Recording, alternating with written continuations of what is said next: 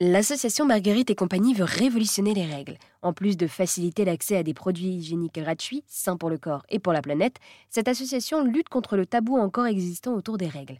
Parce que oui, il est encore compliqué de parler des menstruations aujourd'hui et une méconnaissance persiste autour de ce sujet. Gaëlle Lenoën est la fondatrice de Marguerite et compagnie et revient sur les missions de sensibilisation de l'association.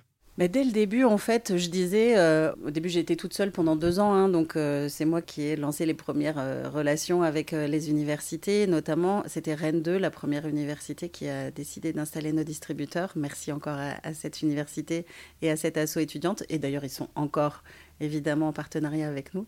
Dès le début, je leur disais, si vous installez les distributeurs sans en parler, vous aurez fait que la moitié du chemin. Puisque notre première mission, c'est vraiment de lutter contre les inégalités générées par le tabou.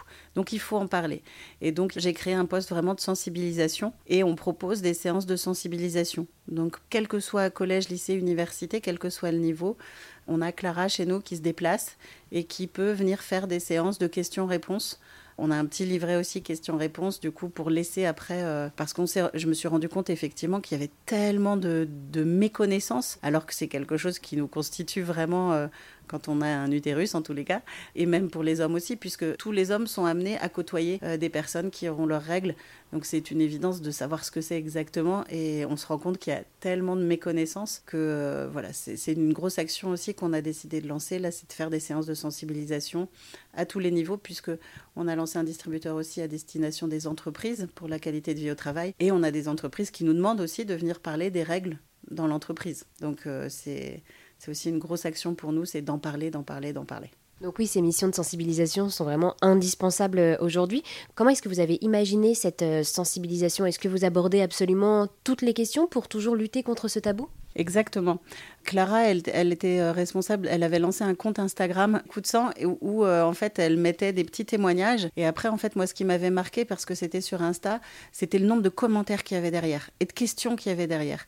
Et donc, je me suis approchée d'elle parce qu'on avait ce sujet en commun. Et euh, je me suis dit, mais il y a un moment ou un autre, il va falloir qu'elle travaille pour nous. Et donc, c'est elle qui a élaboré vraiment ces séances de sensibilisation. Au début, on était parti, même moi au tout début, j'étais partie sur un peu un, euh, une explication de façon physiologique ce que c'est que les règles.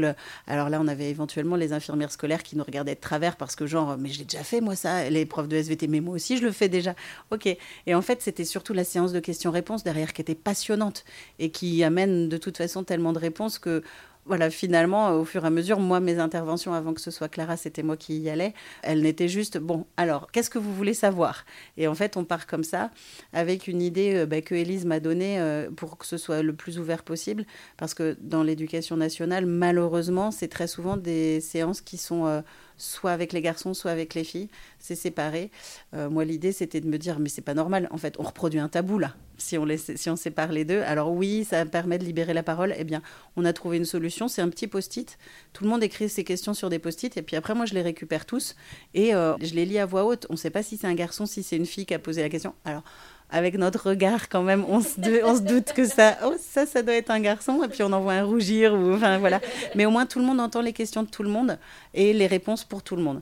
Dès que c'est un peu au-dessus du collège, on le fait ça avec un 06. En fait, on a un téléphone portable dédié et on reçoit les questions par texto et on y répond au fur et à mesure. Et ça permet vraiment effectivement de lever le tabou parce que on sent bien qu'il y a des questions aussi posées par des filles, hein, mais euh, voilà. Donc tout le monde entend les questions et les réponses. Et pour en savoir plus sur cette sensibilisation et sur toutes les autres missions de Marguerite et compagnie, je vous donne rendez-vous toute cette semaine sur RZN Radio.